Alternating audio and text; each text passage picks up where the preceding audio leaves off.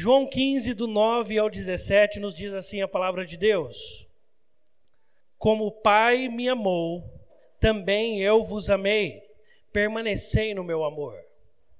Se guardardes os meus mandamentos, permanecereis no meu amor, assim como também eu tenho guardado os mandamentos de meu Pai e no seu amor permaneço.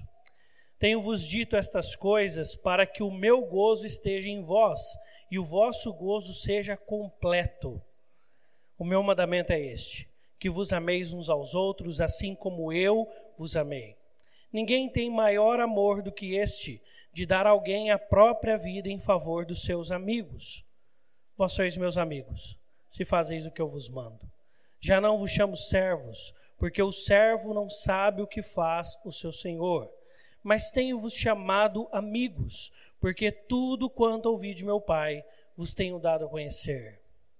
Não foste vós os que me escolhestes a mim, pelo contrário, eu vos escolhi a vós outros e vos designei para que vades e deis fruto, e o vosso fruto permaneça, a fim de que tudo quanto pedirdes ao Pai em meu nome, eu vou-lo conceda. Isto vos mando, que vos ameis uns aos outros. Vamos orar? Obrigado, Deus, pela tua palavra lida nesta manhã. E nós pedimos que o Senhor nos ensine os segredos do teu coração. Porque quando aprendemos contigo, nós aprendemos a viver uma vida realizada e satisfeita na tua presença. Em Cristo Jesus oramos. Amém. Mês de agosto está começando, né? Abrimos aí o mês de agosto e o pessoal diz que o mês de agosto é mês do desgosto. Hã? Mês ruim, mês que demora. Julho teve 31 dias, agosto tem também. Né? As contas ficam mais apertadas. Isso é aquilo que nós chamamos de superstição. E aquilo que o mundo vai tentando construir em nós, expectativas ruins para com as coisas que vão acontecer. E aí você já entra no mês falando assim, vai dar tudo errado. Mas nós não precisamos disso, amém? Até porque eu gostei muito, estava lendo um pouco da biografia de Ashbel Green Simonton, um reverendo que há 160 anos atrás embarcou no Rio de Janeiro para poder plantar uma igreja aqui no Brasil, e essa é a nossa igreja, Igreja Presbiteriana do Brasil, que completa agora, dia 12 de agosto, 160 anos de história aqui no nosso país. E ele era muito jovem, ele tinha 27 anos quando ele desembarca no Brasil. Então ele tem uma idade muito tenra.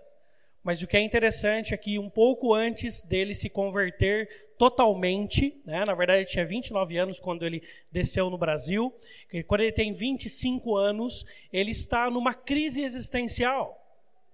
Ele não sabe o que fazer da vida. Ele fala que ele não encontra paz e que ele não encontra direção para a vida dele. Ele já tinha tentado a carreira do magistério, tinha sido muito bem sucedido, mas não estava bom. Foi para o direito, não estava bom. E aí, com 25 anos, Deus encontra totalmente, porque ele sempre cresceu na igreja. Mas aos 25 anos, Deus encontra completamente o coração daquele jovem, e ao também encontrá-lo, também o vocaciona ao ministério. E ele vai para a Universidade de Princeton, e ali ele caminha quatro anos e depois ele vem para o Brasil. Sabe quantos anos ele passou no Brasil? Oito anos. Não é porque ele voltou para os Estados Unidos, é porque ele morreu aqui. Oito anos no Brasil. E no meio de todo esse essa grande dificuldade que ele passa por aqui, ele diz algo: hoje eu sou feliz. Hoje eu entendi para o que Deus me chamou eu sou realizado naquilo que Deus me chamou para fazer. Nós nos encontramos na presença de Deus e quando nós nos encontramos em Deus, as circunstâncias externas perdem muito mais a pressão sobre as nossas expectativas e o nosso coração rege as expectativas. E é sobre isso que o texto aqui está falando. Como o Pai me amou, também eu vos amei. Permanecei no meu amor. Jesus está falando aqui sobre amor com os seus discípulos.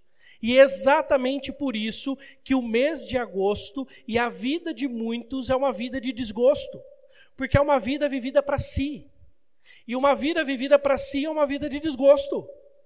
É uma vida que você não encontra prazer. É uma vida que você vive freneticamente em busca do, da sua realização, do seu prazer, do seu bem-estar, só que você não encontrará ele sozinho. Nós encontramos um bem-estar quando nós estamos com alguém, quando nós compartilhamos da vida com alguém, quando nós nos encontramos com alguém, quando nós dividimos o nosso tempo com alguém. É ali que nós encontramos vida. É ali que nós encontramos alegria, e é isso que Jesus fala aqui. Para nós permanecermos no amor que é de Deus, nós precisamos amar como Ele amou. Ele amou, como ele diz no versículo 16: Não fostes vós que me escolhestes a mim, pelo contrário, eu vos escolhi a vós outros. Não foram os discípulos que foram atrás de Jesus, buscando o bem-estar deles. Pelo contrário, foi Jesus quem foi até os seus discípulos para cuidar e renovar e fazer da vida deles vida de destaque aonde eles estavam. Jesus ama assim, Deus ama assim. É Deus quem vem criar a terra, é Deus quem cria o homem, é Deus quem vem resgatar-nos do nosso pecado, é Deus quem fala com Abraão na sua língua. É Deus que se apresenta a Davi, é Deus que chama Samuel para chamar a Davi. É Deus quem faz a história acontecer, é Deus que vem até nós. Deus podia ficar no céu, você já parou a pensar nisso mas ele vem passar frio com a gente. e ele veio.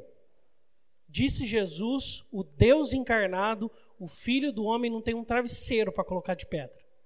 Se hoje você dormiu gostoso, porque no frio a gente dorme bem, né? Bota aquele monte de coberta, dá aquela juntada nas cobertas, né? Não era a história de Jesus. Não era a realidade de Jesus.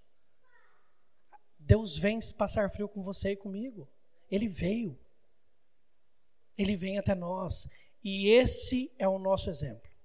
Por isso que quando Jesus ele termina esse texto dizendo: Isto vos mando, Jesus está falando o seguinte: que vos ameis uns aos outros.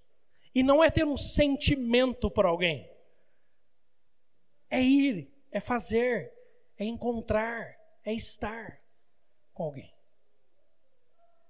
Deus te convida a ir até as pessoas. Deus te convida a estar com as pessoas. Deus te convida a cumprimentar as pessoas. Deus te convida a viver com pessoas.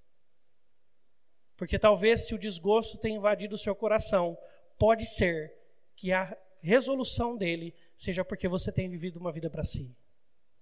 Quando nós rompemos com o nosso desejo de autorrealização, nós encontramos uma vida muito mais plena, muito mais cheia de cores, muito mais cheia de desafios, muito mais difícil também, muito mais desafiadora, mas uma vida muito mais plena, muito mais alegre, muito mais cheia de histórias para contar, muito mais cheia de risadas, muito mais cheio de vida, uma vida cheia de vida. Olha o que está no meio desse texto que Jesus está nos dizendo no versículo 11: Tenho-vos dito estas coisas para que o meu gozo, alegria, felicidade esteja em e o vosso gozo, a vossa felicidade, o vosso prazer seja porque Jesus veio para nos dar vida e vida em abundância. Só que a vida em abundância não é Deus fazer o que você quer. É Deus fazer o que Ele quiser de você. A vida em abundância não é Deus fazer o que você quer que Ele faça por você. Porque todas as vezes que Deus fez o que a gente quis, nós ficamos muito felizes e gratos e nós louvamos a Ele. Mas existe um limite nesse prazer. Agora, quando Deus faz através de nós e em nós, as coisas são muito maiores. As coisas são muito mais plenas, muito mais significativas, muito mais duradouras, são eternas, porque são feitas por Deus e em Deus. Uma vida em Deus é uma vida de felicidade, é uma vida de gozo, é uma vida de gratidão. Por isso que essa ideia de um mês de desgosto para nós cristãos não existe. Nós somos esperançosos, nós somos felizes. Aí quando a tristeza bater e quando as lutas vierem, nós vamos sofrer. Nós vamos chorar. mas aos pés de Deus que vai nos consolar. Até na tristeza nós encontramos a presença de Deus, o consolo, a fortaleza e aquele carinho que nós precisamos. Quando nós vivemos em Deus, as coisas são diferentes. Porque nós não vivemos para nós, mas para a honra e glória dele, buscando aquele que ele quer salvar. Nesse mês de agosto também, por ser o aniversário da nossa igreja, nós comemoramos o mês das missões. Seja um missionário na sua vida, porque Deus chamou a cada um de nós. Amém? Vamos orar? Deus, obrigado por essa manhã maravilhosa. Obrigado, Senhor Deus, pelo teu cuidado com as nossas vidas. Mas nós te pedimos que o Senhor também nos use, Deus, para cuidarmos de outros, para irmos até outros e expressarmos este amor que um dia nos alcançou, para que outros possam conhecer ao Senhor Jesus e serem plenos da verdade de Deus em suas vidas. Deus, obrigado por tudo que o Senhor tem feito, mas nós te pedimos que o Senhor faça através de nós também. Que nós não retenhamos a bênção das nossas vidas com o Senhor em nós, mas que nós possamos distribuir aqueles que têm ansiado. Irmãos em Cristo, ou aqueles que podem se tornar, que nós possamos amar uns aos outros, porque a partir do amor nós encontramos a verdadeira felicidade em Ti, porque ela é eterna. O amor permanece para sempre. O Senhor é amor e nós queremos estar em Ti verdadeiramente. Em Cristo Jesus, aquele que trouxe todo o significado do amor e o maior ato de amor que nós pudéssemos realmente encontrar, nele nos espelhamos e nele oramos nessa manhã. Em Cristo Jesus oramos. Amém.